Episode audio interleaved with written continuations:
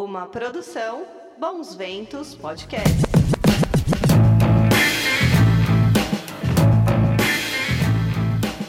Boa noite a todos. Bem-vindos à minha sala. Hoje, o que vai regar essa live aqui, novamente, é esse branco siciliano Piano Sul, que tem tons de erva, erva doce, um terroir branco, que está dentro do catálogo do Paulo Trondoli, que vocês encontram no Facebook, encontram aqui no Instagram como Paulo Underline Trondoli, que eu recomendo para vocês. Excelentes custos-benefícios, ótimos vinhos, meu parceiro. Bom, hoje nós voltamos ao assunto, nessa segunda live que eu vou fazer com o diretor Tiago Zanato, que está envolvido comigo numa produção, num longa documental chamado Exu e o Universo, que está em fase final de conclusão e que desde o último papo, obviamente, evoluiu e já temos perspectivas novas para conversar sobre hoje. Quem não acompanhou aquela live vai ter oportunidade de tomar conhecimento desse projeto que tem mais de quatro anos aí sendo feito. Teve, obviamente, atrasos por conta da pandemia.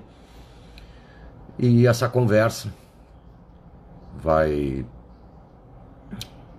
para quem não puder acompanhar até o final, vai ficar registrado no meu IGTV, Opa!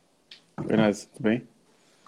Tudo bem? Que horas são agora em Los Angeles? Em Los Angeles você está, né? Isso, são três da tarde. Axé. Axé. E aí, hum. você está Você tá onde mesmo? Estou em casa. Estou em casa aqui em São Paulo. Ah, tá. São 19 horas é, e 4 minutos. E, então, como eu falei aqui, né, Tiago, essa segunda live que a gente está fazendo, essa, diferentemente da outra, vai ser guardada em IGTV, no IGTV do meu, Sim. do meu perfil. E a gente vai fazer, para quem não tem conhecimento desse nosso projeto, vamos fazer um, um pequeno histórico dele, até a gente chegar nos momentos atuais, onde evoluções aconteceram e, no, e perspectivas vão se abrindo sobre o, o, futuro lançamento dele, a finalização e lançamento dele, né? É, uhum. Nós começamos, né, Tiago, é, esse, a, a, ideia de a gente se aprofundar no tema da, da, da, tradição religiosa, da cultura iorubá, ela veio já da, por conta das viagens que eu faço, eu e outras pessoas fazem a cada dois anos para a Nigéria, por questões de recolhimento religioso, para iniciações no Templo Ududua, lá em Abelcutá. E a partir disso surgiu a ideia, comigo e com o King, de a gente poder registrar essa profundidade que realmente a gente vai aí, lá se aprofunda é, em orixás, que às vezes nem são conhecidos aqui no Brasil, enfim, mas tem um lado todo cultural que a gente tinha a oportunidade de pesquisar. Foi aí que entramos em contato com você. Acho que a primeira vez que a gente foi lá foi em 2017, né? Com você, né? É, eu acho que, eu acho que foi 2017. 17, Sim. é. Esse foi 2017. E fala um pouquinho, então, fala um pouquinho assim, como é que foi desenvolvendo a ideia de um filme que, na verdade, começou falando sobre Exu como ponto de partida, como orixá primordial e dínamo, digamos assim, da cosmogonia Ketunago, mas que acabou tomando é, uma amplitude muito, muito grande dentro da, do choque cultural é, da África com o mundo ocidental. Né? Fala um pouquinho aí. É, então, eu acho que é importante a gente também deixar claro que assim, o, o ponto de partida disso é muito o Baba King, né? Que, que acho que acho que primeiramente ele falou com você, né? Pra, até foi uma coisa de gravar um, uma coisa de, de, um disco, não é? Começou assim, eles foram desenvolvendo e depois eu entrei no projeto. É, então, é, todos esses, esses essa, essa, exploração né, que a gente fez ao, ao longo desses anos, ela realmente é, foi se abrindo, assim, como uma pesquisa, né? Então, quando a gente começou a fazer o filme, era era mais uma intenção de ir lá conhecer, entender esses, esses, essa cultura urubá, esses valores e como que ela é traduzida também dentro do Brasil e, e, ao fazer essa pesquisa você realmente dá de cara com as distorções também das, né, das, dos conceitos. E também é, eu acho muito curioso que, por exemplo, quando eu comecei a falar para algumas pessoas que eu ia fazer esse filme, as pessoas que eu não tinha nem ideia falavam, ah, eu sou de orixá, não sei o quê, sabe? Então elas começaram a, o que a gente fala, né, sair do armário, assim, né, de certa forma. Uhum. E isso é muito interessante também, acho que é muito representativo de, de do que é também né, ser associado a religiões de matriz, matriz africanas no Brasil. Então tem tem todos esses aspectos assim que a gente foi aprendendo é, ao redor né, do, do, do, do, do filme, né, é, enquanto a gente fazia essa pesquisa. E a, a, o tema de Exu é o começo porque ele é muito representativo do é, é uma é uma entidade, né, uma figura muito representativa da, da cosmogonia uh, iorubá, mas também é muito conhecida no Brasil, né? Todo mundo conhece o Exu no Brasil, todo mundo, qualquer pessoa, eu cresci ouvindo Exu também, se eu ouve falar, né? É, e, muito distorcido sempre... também. É, muito então, distorcido isso também. eu ia falar, nem sempre de forma positiva. Eu, eu, por isso que eu falei, eu ouvi muito falar, porque eu ouvia falar mal, né, de Exu, muito. Era sempre associado ao demônio, sempre, assim, era, um, era um xingamento, né?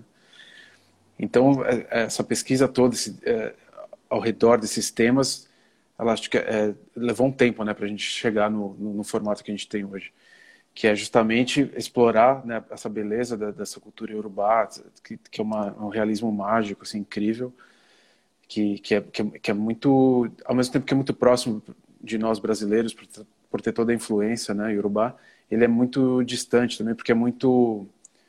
É, é negligenciado e também tem muito preconceito né, contra, contra esse tipo de, de cultura, querendo ou não. Quem está nos terreiros, quem está nas casas de, de axé, não, não, claro, não, não tem isso, mas é, para quem está de fora é, é, visto de forma muito negativa. Somente então, nos tempos de hoje, né? Somente nos tempos de hoje que a gente vive aí uma agressividade é, neopentecostal que se é, alojou dentro do, do poder, né, é, e ao mesmo tempo praticamente prega uma guerra, uma guerra, uma espécie de jihad, digamos assim, né, cristã, contra um, um, uma das expressões mais genuínas da cultura brasileira, que é esse sincretismo né, da, da herança religiosa é, africana e urbana né, no nosso país. Né? Sim, é, inclusive acho que desde que a gente começou a fazer o filme até agora, é, acho que as coisas mudaram um pouco, né? não, não, não de forma positiva apenas, é, pelo contrário, assim, as coisas deram uma, deram uma piorada. É, acho que os ataques aumentaram mais ainda nessas né, regiões de matriz africana, é só ver as estatísticas. É, essas questões todas com, you know, é, com Black Lives Matter aqui nos Estados Unidos e, e também no Brasil, né, o reflexo disso ao redor do mundo, muitas dessas questões né, do, do, do, nosso passado é, e de escravidão e de colonização explodiram na, na nossa cara, né, praticamente.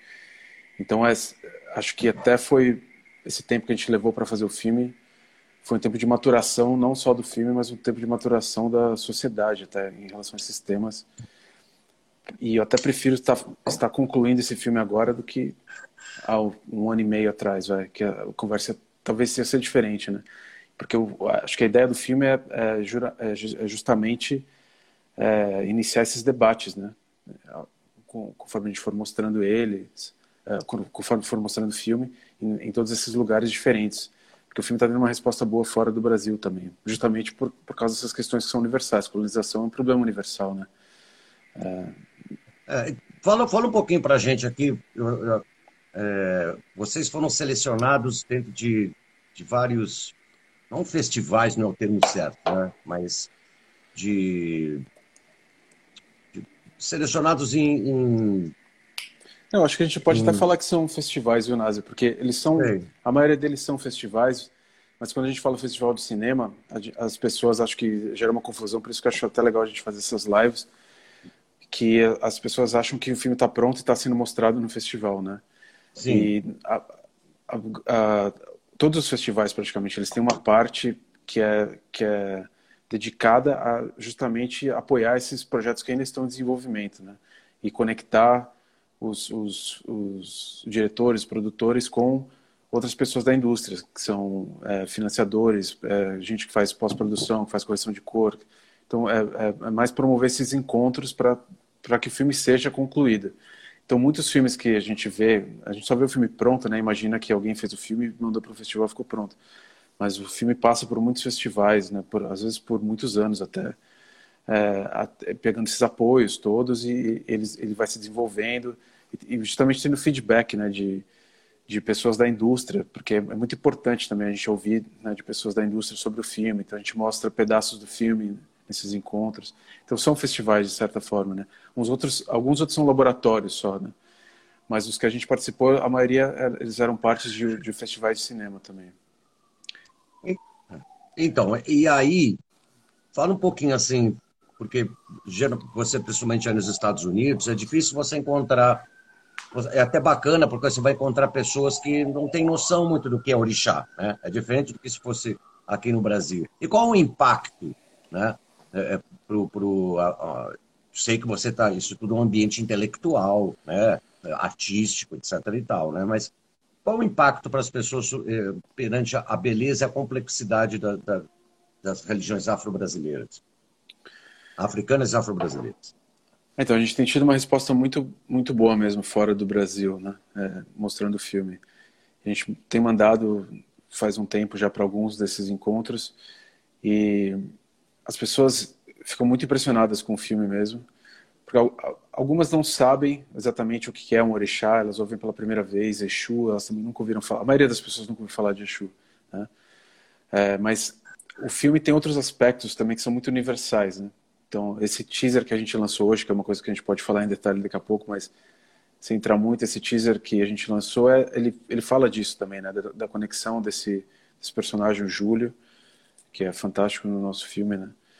É, com o passado dele, né, ancestral, é, por ter essa conexão direta com a África, né? Que, então, qualquer pessoa pode se, né, se identificar com esse tipo de relação. É, é, uma, é até uma parte emocionante no filme, assim, que que você entende da, é, todos os, os, uh, os problemas que, que essa herança traz também, de você não poder se conectar diretamente, ou você ter é, que essa conexão é distorcida de alguma forma por causa desses significados, né?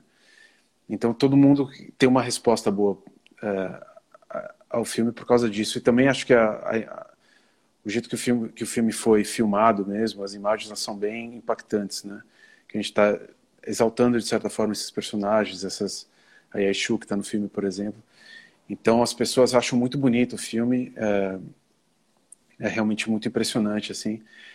E é, é muito claro assim para algumas pessoas que que são temas muito correntes agora, né? Que, que a gente está tratando. Então, é, elas estão, elas, elas, acho que talvez um, uns dois anos atrás, menos um ano e meio, gente, elas se interessariam menos por esse filme, né? Porque essas questões não estavam tão à flor da pele, assim, mas agora elas estão bastante. Então, é, aqui nos Estados Unidos, principalmente, que é até engraçado, porque no Brasil acho que não está tendo isso, né? Mas nos Estados Unidos você vê um movimento muito grande de pessoas colocando essas histórias à, frente assim do, das outras histórias, né? É, que são as histórias de, de, do nosso passado mesmo aqui, com, com, com, toda essa opressão que a gente vem, vem passando com, com Trump, que é, que é, ano de eleição, mês de eleição, eleição daqui a uma semana, né, na verdade. E é um cara super racista, assim, então tem essas brigas, né, é, em torno de, de, de políticas antirracistas que estão acontecendo aqui que isso também, acho que é, é tem até umas piadas que, a, gente, a gente vê na TV, assim, que as pessoas falam, ah, geralmente eu, eu tinha saudade de quando eu via na TV, né, aquelas, aquelas cenas antigas no, das pessoas lutando pelos direitos civis, das, dos negros, das mulheres, dos anos 60 e 70. Agora eu não preciso mais disso, porque eu posso lutar agora, só na rua aqui está acontecendo, né? Então, assim, as coisas estão acontecendo agora, né? E o filme, ele, ele existe nesse espaço, assim. Né? Ele, ele trata da cultura, é, mas ele também trata desse momento que a gente está vivendo agora. E no Brasil tem isso também. É, tem uma luta muito grande que está acontecendo. É, tem muita é, militância acontecendo e é, e é, fantástico. E acho que é por isso que o filme vai crescer também. Mas eu acho que também tá, a situação do Brasil é terrível. Por isso que a gente está até buscando apoios, apoio fora do Brasil, né, para fazer os filmes. Sim. E a gente em todos tem... sentidos, né? A gente está é. sem a, a, a, esse governo ele ele tomou como um dos objetivos ter uma, uma guerra cultural, destruir não só o meio ambiente, mas principalmente a produção cultural. Mas eu não Sim. quero entrar muito nesse coisa, porque é. eu teve aqui, vou até falando para vocês aqui, eu agradecendo, a gente está agora com uma audiência de quase 1.200 pessoas, um abraço a todos. Vou responder à medida do possível algumas perguntas que foram colocadas. Lembrando para vocês que vai ser guardado no IGTV. Né?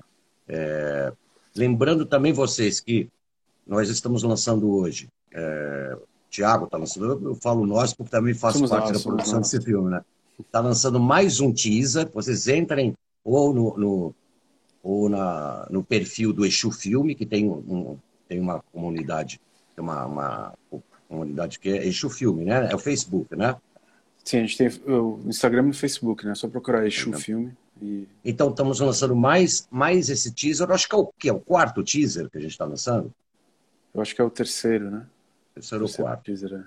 Agora, aqui vem uma pergunta muito interessante para a gente utilizar, viu? Que é da Badson. Badson, assim que está assim, Bad, underline Song.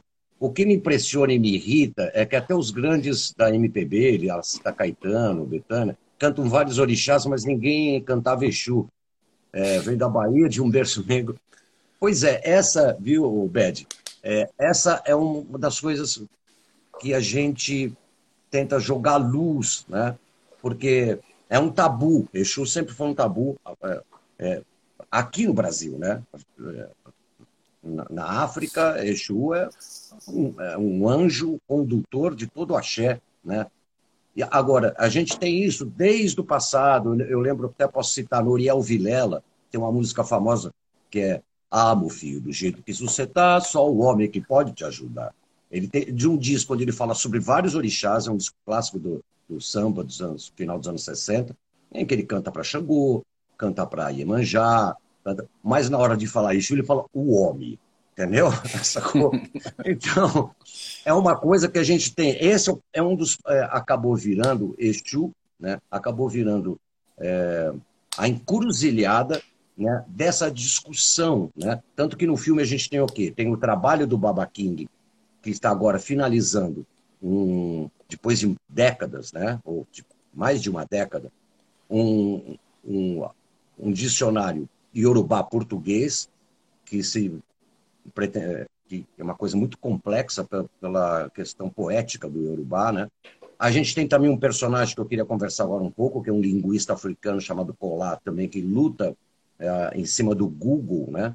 É, contra a distorção de Exu. Mas como o próprio King falou né, no, no filme, sem dar spoiler, mas já dando, que Exu, como tem uma das características dele, né, tem aquele epíteto de Exu que fala Exu, aquele que gera o caos para restabelecer a ordem porque ah, toda essa discussão que, que, gera no filme sobre o racismo religioso, sobre a identidade africana, o resgate da, da identidade africana, tudo tem Exu no, no, seu grande tabu, né? E isso é o, que é, é, é, o ponto, acho que, central do filme, né? É, eu acho que por isso que a gente escolheu Exu, né? Porque justamente por ele ter sido demonizado, né?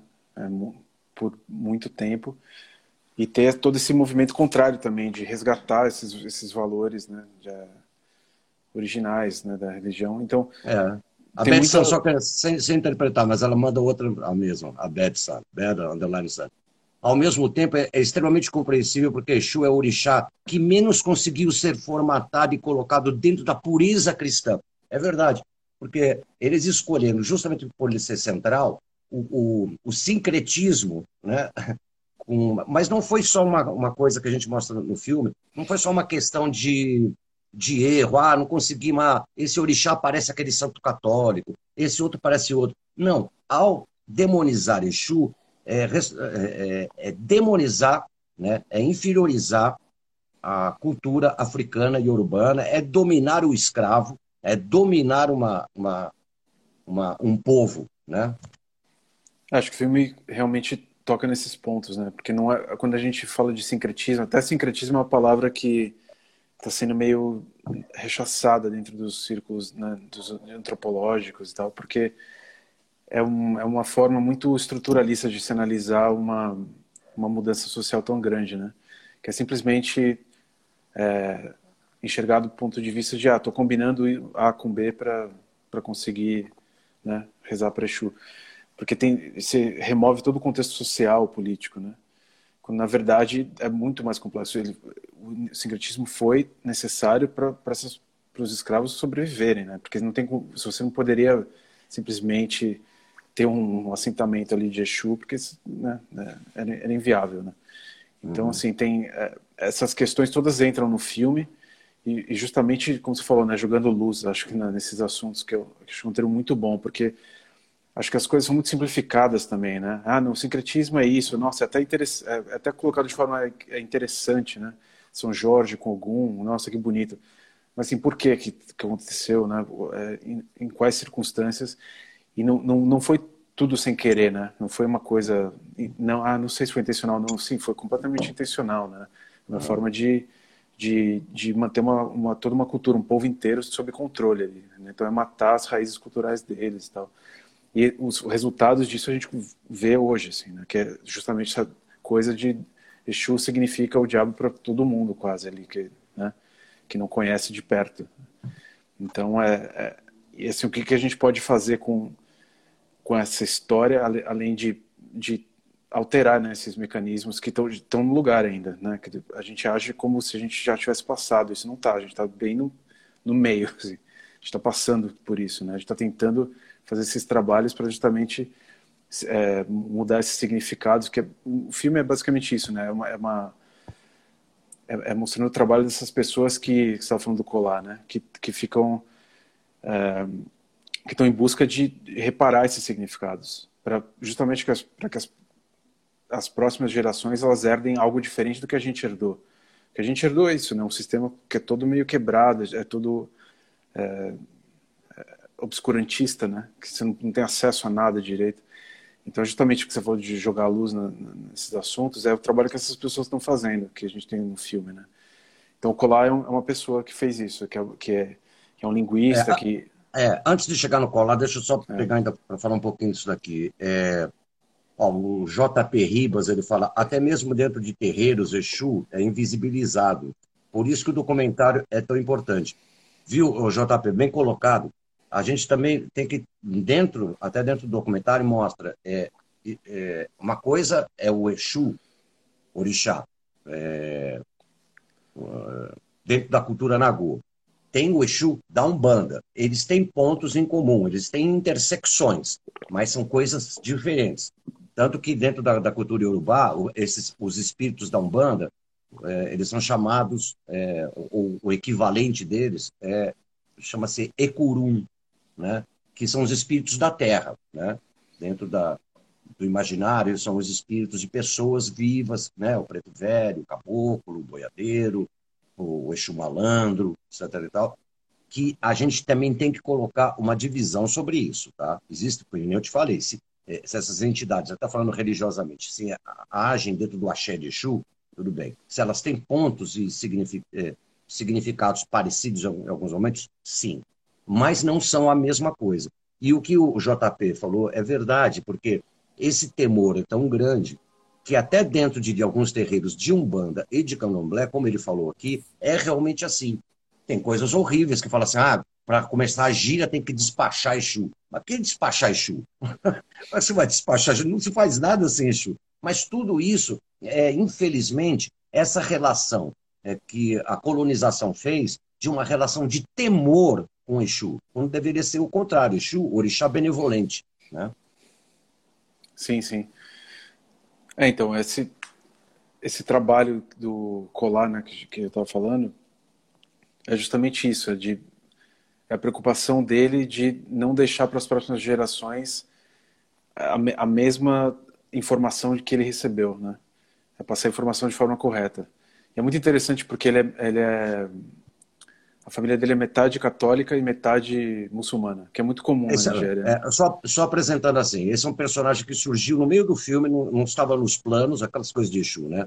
Que, que é um linguista, é, ele, é, ele é nigeriano, né? Nigeriano, de Lagos. Sim. E é um, é um cara que, se a gente sem dar spoiler, mas assim, ele luta né, dentro do Google pela ressignificação de Exu, não é isso? Pode continuar, só para colocar Sim, não, é, é, exatamente isso. É, é ele ele nasceu na, na Nigéria, ele fez é, acho que mestrado em Londres, que é muito curioso também, porque ele Inclusive, eu, eu, acabei encontrando ele porque ele postou umas fotos do, do dicionário Yorubá original do Samuel Crowther, que é uma história que está no filme, né? Que é o primeiro primeira tradução de Exu como diabo. Ele postou uma foto do dicionário na, na biblioteca inglesa, né? É, municipal.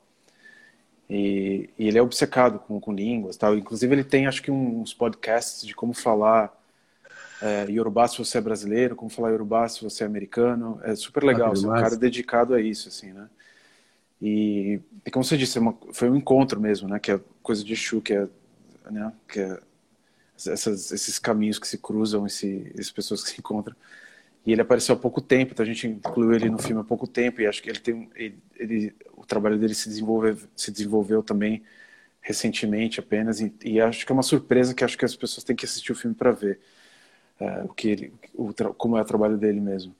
Mas é um cara super interessante que realmente deu outra dimensão para o filme, assim, justamente por ser nigeriano, por, por ser conectado ao Google, que é uma, uma outra forma, né, de, de como, como você é, armazena e distribui informação, significados né, de palavras, né? E hoje é muito sério, né? Porque não, não pode Exu. Exu, não, Exu não pode virar fake news, né? Sim, exatamente.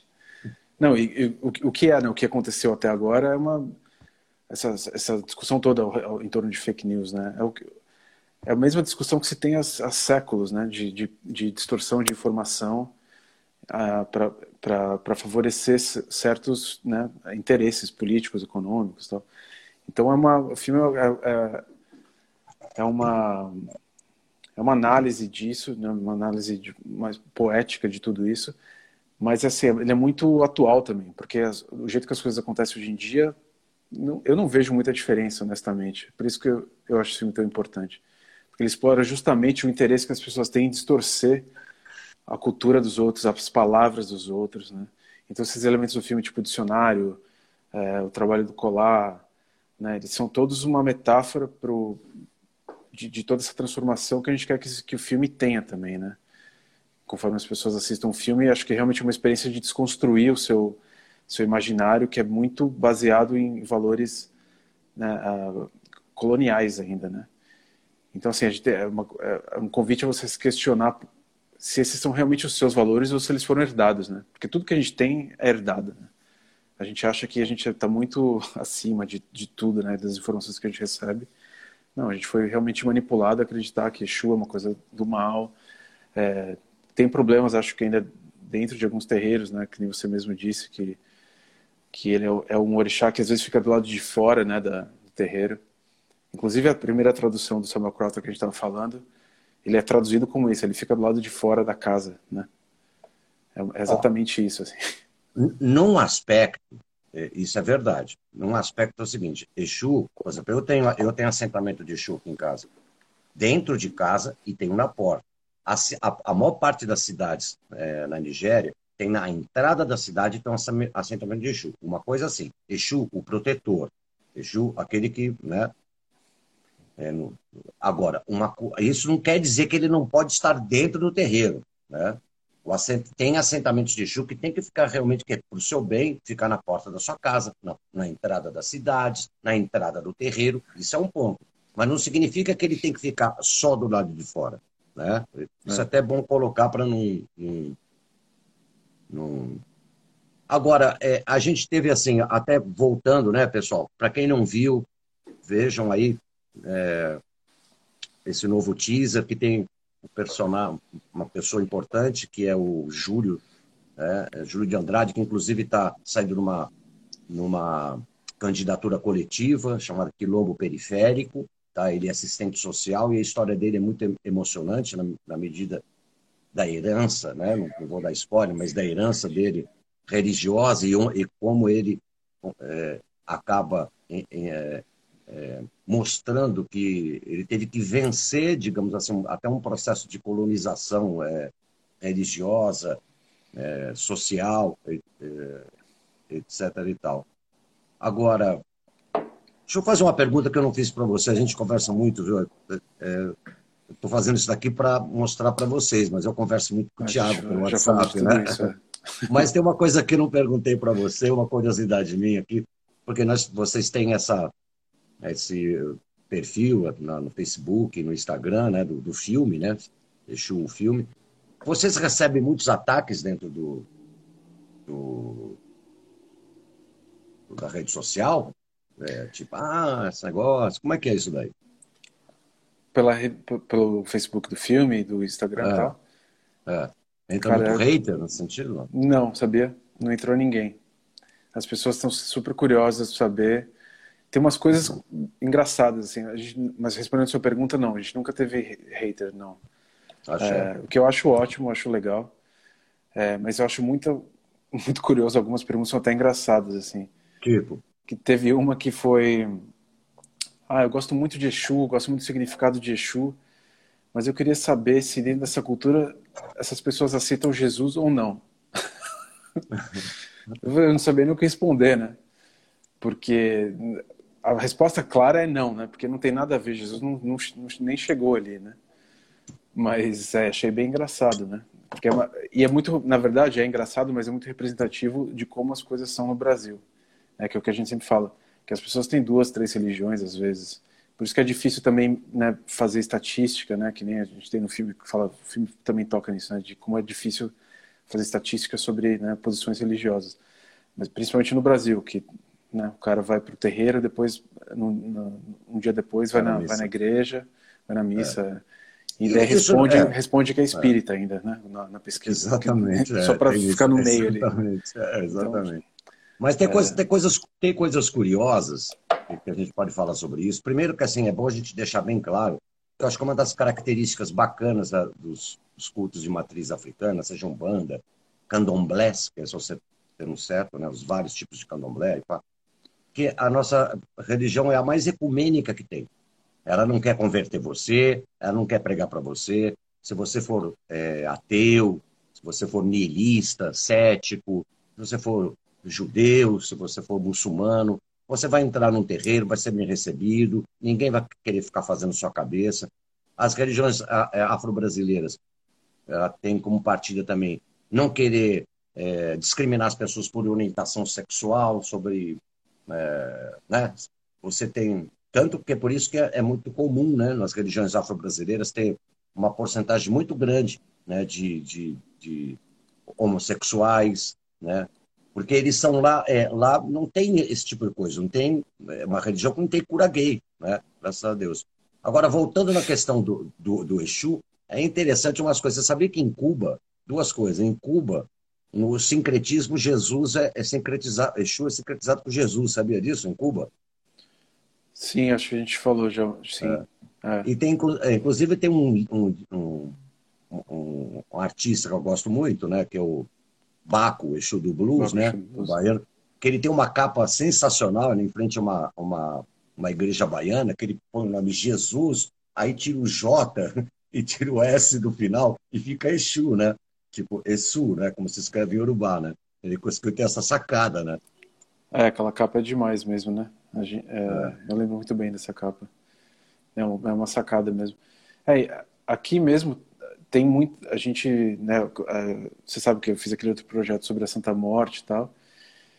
E acho que eu te falei, né, que ela, que a personagem do, do que é devota da Santa Morte também é devota de Santeria. E Santeria, eu, né, são os é, orixás. É um, é, é um banda deles, é, é mexicano, né? Eu não acho que é nem um, sim, é mais próximo de um banda, porque tem umas figuras católicas junto, meio misturadas e tal.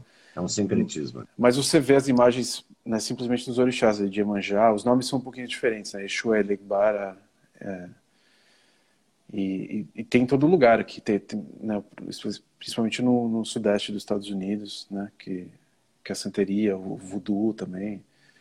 Então é, é. é uma cultura que está em muitos lugares. E, e, fazendo essas reuniões que a gente fez aqui para mostrar o filme, algumas pessoas mandaram mensagens falando: ah, eu sou devoto sim de santeria, eu conheço Exu, acho super legal esse projeto quero ajudar, não sei o quê.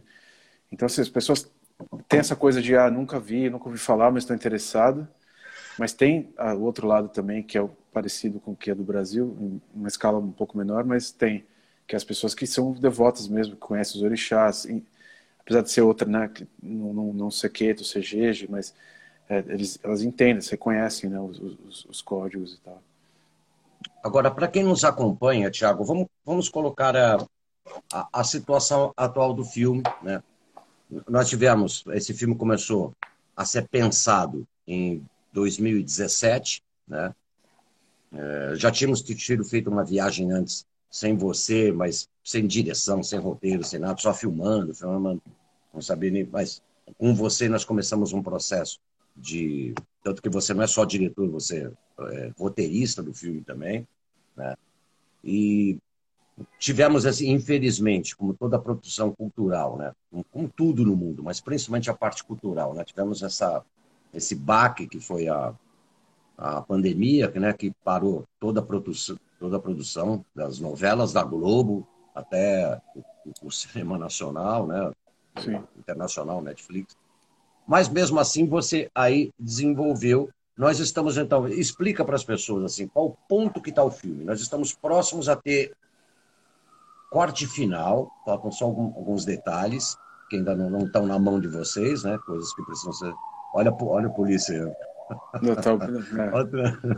Para ouvir. A, a gente a gente está num ponto próximo a ter. Ele já tem começo, meio e fim. Faltam algumas coisas de, de finalização de imagens, né? Aí depois a gente partiria para o que se chama pós-produção, que eu gostaria que você explicasse o que é pós-produção, e também, na sequência, você explicar quais são as perspectivas de lançamento. Se vai ser diretamente no streaming, ou se vamos ter um lançamento em algum festival que o selecione. Então, agora a gente está. A gente tem um, tem um corte, né? É próximo de, de ser um corte final. Tem uma outra cena que ainda falta ser feita no filme, que é normal, depois que você chega no corte final, você vê que faltou uma, uma outra coisa, você tem que ir lá pôr para né, ajudar a estruturar o filme. Então o filme está num, tá num, num momento que está muito bem estruturado, a história está sendo contada, mas como a gente passou por esses encontros agora, a gente teve um pouco de feedback, a gente está revendo algumas cenas, né, é uma fase de refinamento, assim, né, de que a gente vai é, fechar exatamente cada cena, olhar com, de novo com cuidado, parte por parte, né, ter certeza de que está fazendo sentido esteticamente, né, uh, narrativamente também. E a gente filmou faz acho que um mês mais ou menos uma, uma cena com o Baba King, por exemplo, que está sendo colocada agora. É, então são, são detalhes que a gente está trabalhando agora. Depois disso, né? Não é que o filme está pronto, o filme tem que entrar na fase de pós-produção, que é fazer a correção de cor, que é basicamente pegar o material e porque quando você filma tá, tá, cada cena está de um jeito, né? Então você tem que deixar tudo meio igual, né? É, imprimir um imprimir um estilo né? visual em cada cada cena que que seja consistente no filme inteiro. E daí tem também trabalho de, de fazer mixagem de áudio, de, né, de, de, de voz, de tratar trilhas, tratar as, as gravações de voz mesmo, de locuções, som direto, e juntar tudo isso para daí começar a mandar para festivais. Né? Então a nossa estratégia é, como qualquer filme, é primeiro mandar para festivais, para ele ter uma vida né, nesse, nesse circuito que é super importante, não só é, não só para o filme, mas também pelo debate que o filme gera. Né?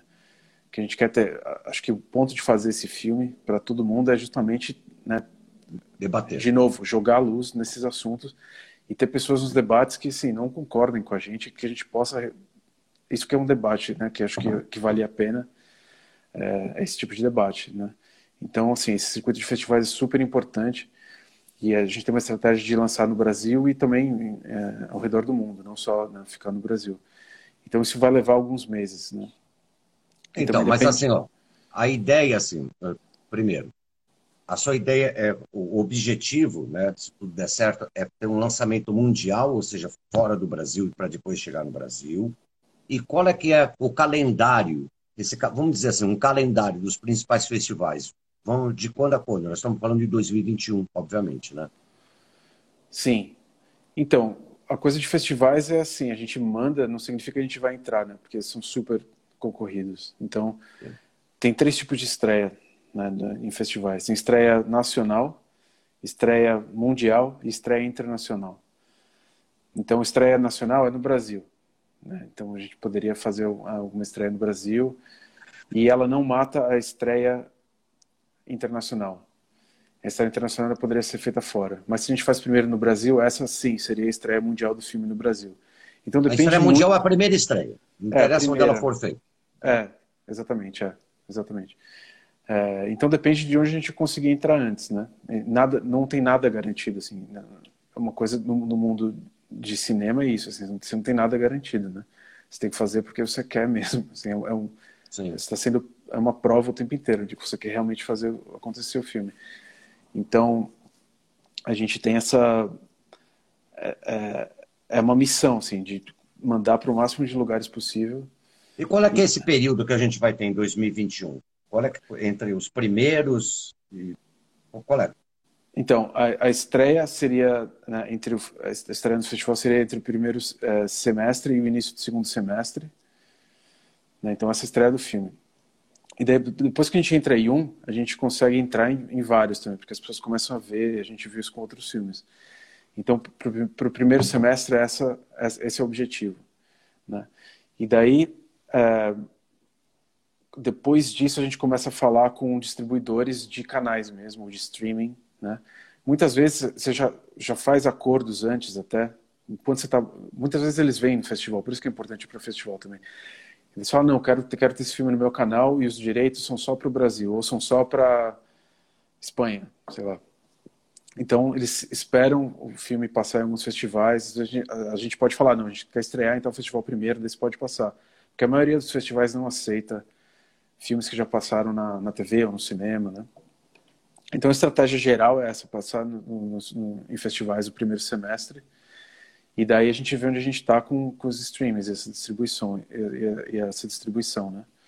Mas por conta, mas por conta do, da pandemia e, e obviamente da, da queda de produções decorrente a isso, e também do crescimento do streaming, isso não mudou um pouquinho? Não tem coisas que saem hoje em streaming e depois saem em festivais? Eu acho que depende do, de quem está fazendo também, né? Porque tem muito, muitas vezes, muitas das coisas que a gente vê no streaming são pagas pelo, pelo próprio serviço de streaming, né? De ir lá e bancar, eles, então eles já têm os direitos. E se são produções, por exemplo, americanas, eles, é, eles não têm muito problema em passar num canal no Netflix, depois passa, ir para um festival tipo Sundance. Porque o Sundance já aceita isso já. É uma coisa que está começando a mudar. Mas é bem americano, sabe? Então, assim, ó, realmente, ó, o streaming mudou, eles estão em busca de conteúdo. Né? A gente está tendo conversas com, com, com, alguns distribuidores, alguns canais. É, eles estão esperando para ver mais um corte e tal. Mas também não tem nada garantido, né? Então a gente tem que ir jogando com o que a gente tem. E o importante é ter um. É o que a gente sempre focou, né? Ter um filme bom que a gente saiba que é importante, independente de quem de quem vai adquirir os direitos, por quanto tempo, para onde vai. Né? Então essa é a estratégia mais ou menos, né?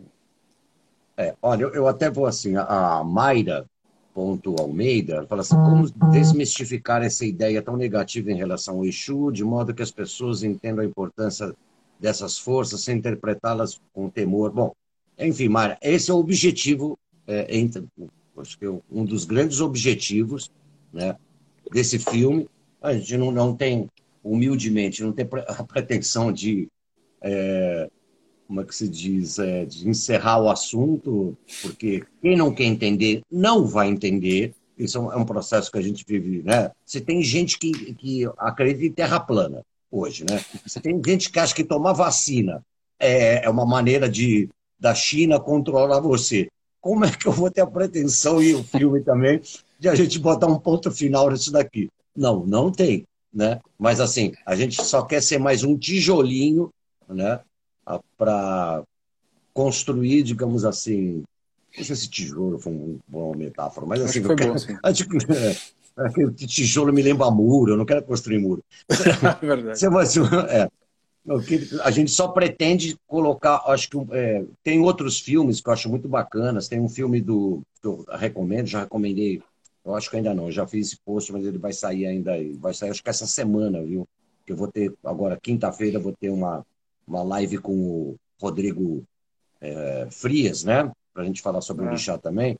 E onde eu recomendo o filme do Kiko Dinucci, do, do, do músico Dinucci, que é do Metá Metá, que ele fez um, um, um, filme, acho que você deve ter visto, que é A Dança das Cabaças, Exu no Brasil, sim, sim. Né? que também vai, eu acho que é muito bom, também vai nessa direção. Então, acho que são produções é, como a do Kiko, como a nossa, que pelo menos vão começar a construir uma, é, uma, uma, uma, um cinema que vai começar a ter né, é, assunto para quem se interessa, porque quem quer é, é, ver a luz sobre o Exu vai ver. Quem quer, quem quer continuar vendo a treva porque lhe interessa, né, principalmente assim, continua assim, né, porque no filme a gente mostra assim, né, as religiões afro-brasileiras, através do Dr. Ed, do Dr. Basílio, ganharam uma causa de direito de resposta contra a Record depois de 13 anos. E eu lembro que quando eu fui gravar os, os programas, no dia que eu fui gravar no Teatro Puto Escobar, já tinha uma nova ação sendo entrada contra a, a, um programa da TV Record. Ou seja, isso é uma guerra que infelizmente não tem fim, né? Sim, é uma guerra de centenas de anos, eu acho. Né? Que não, não, a gente não, não, não tem a menor pretensão de acabar, mas eu acho que não se fala o suficiente sobre isso, talvez não se distribua o suficiente esse conteúdo também no Brasil, né? E hoje em dia tem muitas produções, a gente está falando do, do, filme do Kiko, do, o, o, nome Exu já é, já, já, tá, já é diferente do que era 10 anos atrás, né? A gente tem, a, tem aquela passeata em São Paulo para Exu, né? todo ano. Eu não também. sabia disso, né? Não é, sabia disso, não. É, então, assim, tem é, Carreata para Exu, acho que chama. Tem uma comunidade no Facebook, depois eu te mando. Oh, manda para mim, demorou. Sim, então. E, né, é, é, é uma, uma passeata na Paulista, acho. Que, assim, essas coisas vão começar a acontecer, porque você só pode segurar esse tipo de, de situação por tanto tempo, né? Depois elas explodem mesmo. A gente está vendo a explosão disso nesse momento agora, que a gente está conversando, o mundo inteiro, né? E quanto mais extremo você vai para um lado, mais reação você tem do outro. Acho que isso está acontecendo também.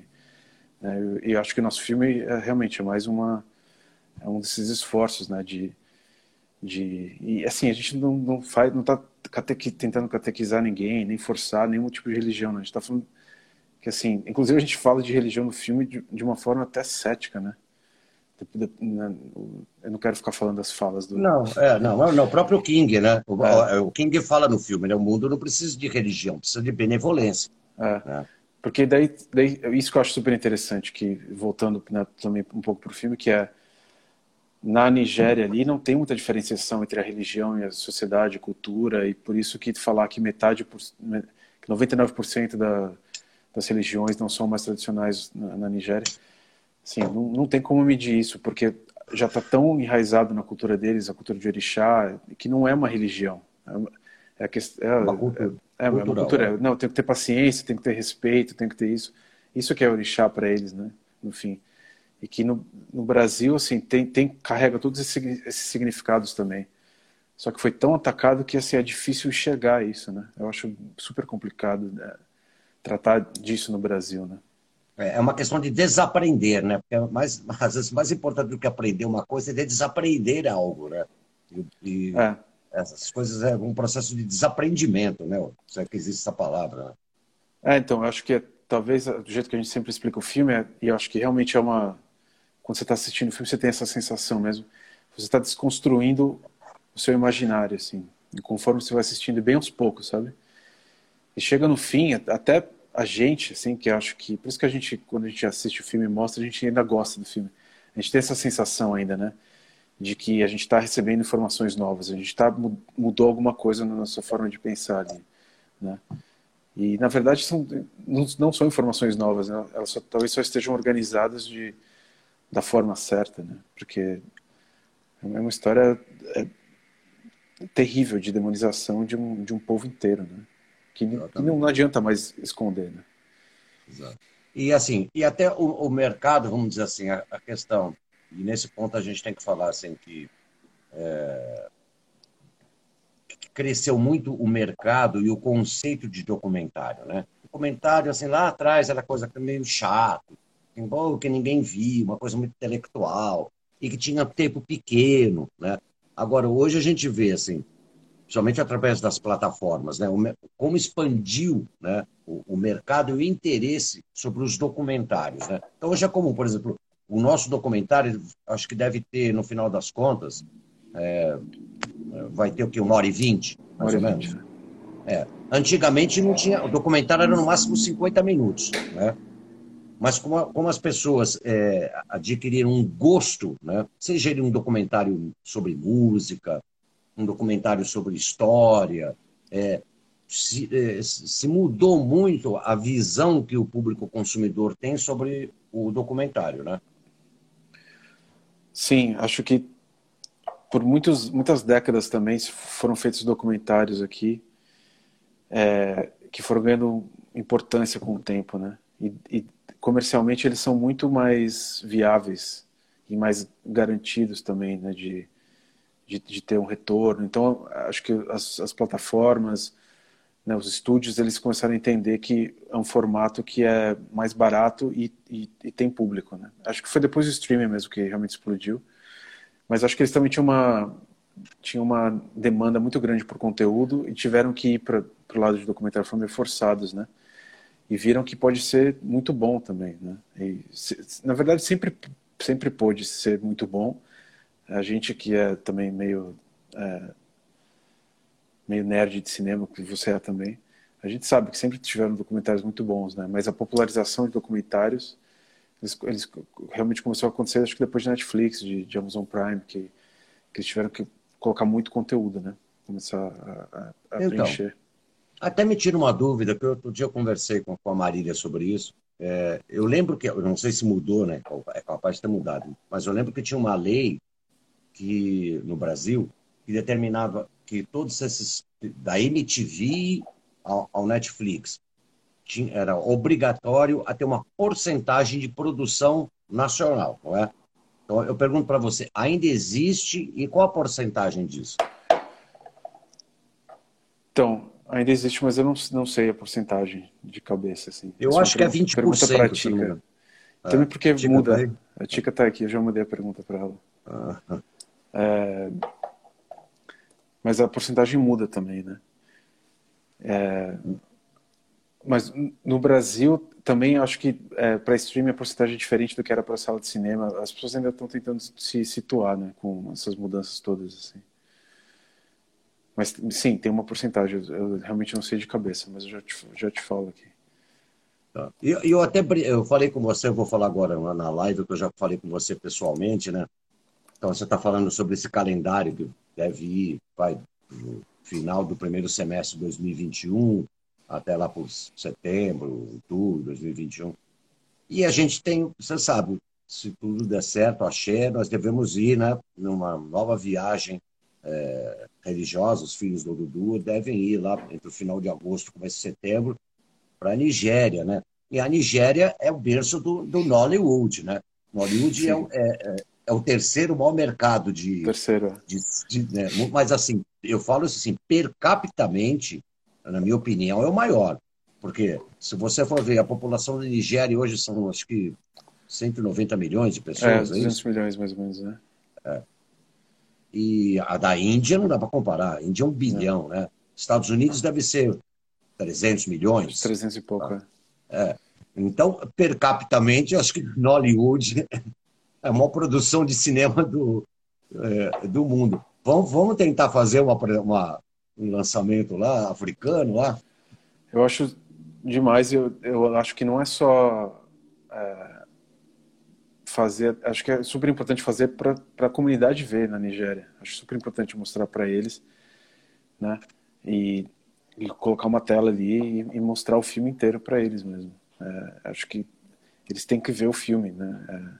As pessoas que não, não, não conseguirem ver antes, né? Porque a gente está tentando, a gente está fazendo o filme de forma também que todo mundo que está no filme assista o filme, né? E, e, se, e se quiser mudar, comentar, fazer alguma coisa, a gente, a gente, a gente faz, né? Mas a gente sabe como é que é lá, né? A gente não consegue mandar um filme e, e simplesmente esperar para eles mandarem feedback. Acho é legal estar tá lá e mostrar. Eu queria muito filmar isso até, mas vamos ver, né? Ia ser demais. Armar. Aliás, estou falando, esse filme ele é falado, ele é, ele é filmado, né? No Brasil, na Nigéria, na Espanha, na região da Galícia e na Eslovênia, né? Então, teoricamente, tem quatro linhas. Na África, na Nigéria, tem dialetos ainda por cima. Mas, assim, originalmente, você vai fazer as legendas. É, você pretende fazer uma versão é, inglês, de, de, legenda, e português, ou você já está pensando em ter uma versão.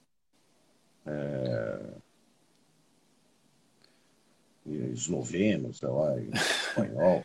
Esloveno é fogo, hein? É, então, a gente a princípio faz inglês e português, que são os dois principais né, uh, países. Mas aí, conforme for entrando em festivais, como a gente já fez com outros filmes, a gente tem que ir faz, fazendo para francês, espanhol, é, vai, vai acabar fazendo para esloveno também, porque o filme se passa lá, né? É, e, e, conforme vai, vai, tendo a demanda né, de, de festivais, de, de, distribuição também. Mas o principal é português, inglês e espanhol, sem dúvida. Porque tem vários idiomas no filme, né? É uma, é uma bagunça Sim. mesmo. É, pois deixou, né? Exatamente, né? Você quer, ó, antes da gente encerrar, Thiago, você quer colocar alguma coisa que a gente não abordou aqui? Vou ver se tem mais alguma coisa aqui no filme, sobre o filme. Um... Não, acho que assim, muitas pessoas perguntam, né, sobre tá pronto o filme, quero ver onde eu consigo ver. Assim, a, a gente tem que, como a gente ficou falando, né, é, a gente tem que mandar para um monte de lugares, as coisas vão acontecendo de, de, de, uma forma que a gente não tem tanto controle, assim, para saber, na, tal dia vai lançar tal. Porque um, um, dia a gente vai ter essa, informação, mas essa informação vai estar no site, sabe, vai estar, é, vai estar posta para a comunidade, que é uma comunidade que já está super grande no Facebook também, que a gente tenta manter o máximo de contato possível, responde as mensagens, né, sempre que dá, assim, é, tudo que chega a gente responde.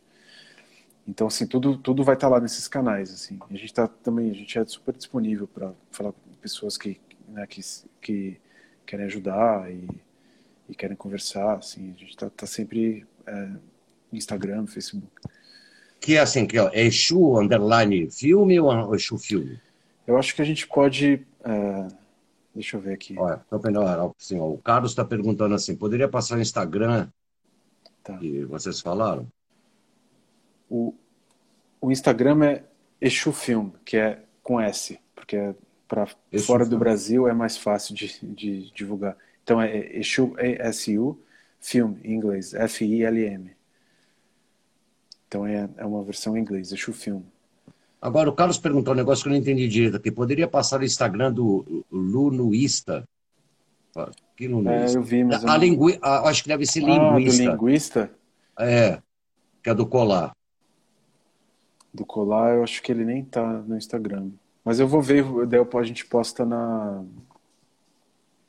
na comunidade, na, no Facebook, esses links todos. A gente vai postar de novo, porque a gente vai postar o repostar o trailer, a gente faz uma postagem com tudo que a gente está falando aqui. Tá bom. Beleza, então, Thiago. Grande abraço para você. Prazer a gente um conversar de novo aqui. Sim, Acompanhe o trabalho, entendeu? Vai ficar aqui, para quem chegou só agora, é, vai ficar agora registrado no, no, no meu IGTV. E aí, assim que a gente começar a pós-produção, vamos fazer mais um, vamos fazer uma nova live. Tá bom? Legal. Então tá, Nazi, prazer falar. Sempre. Valeu mesmo. Falou, Achei. até mais.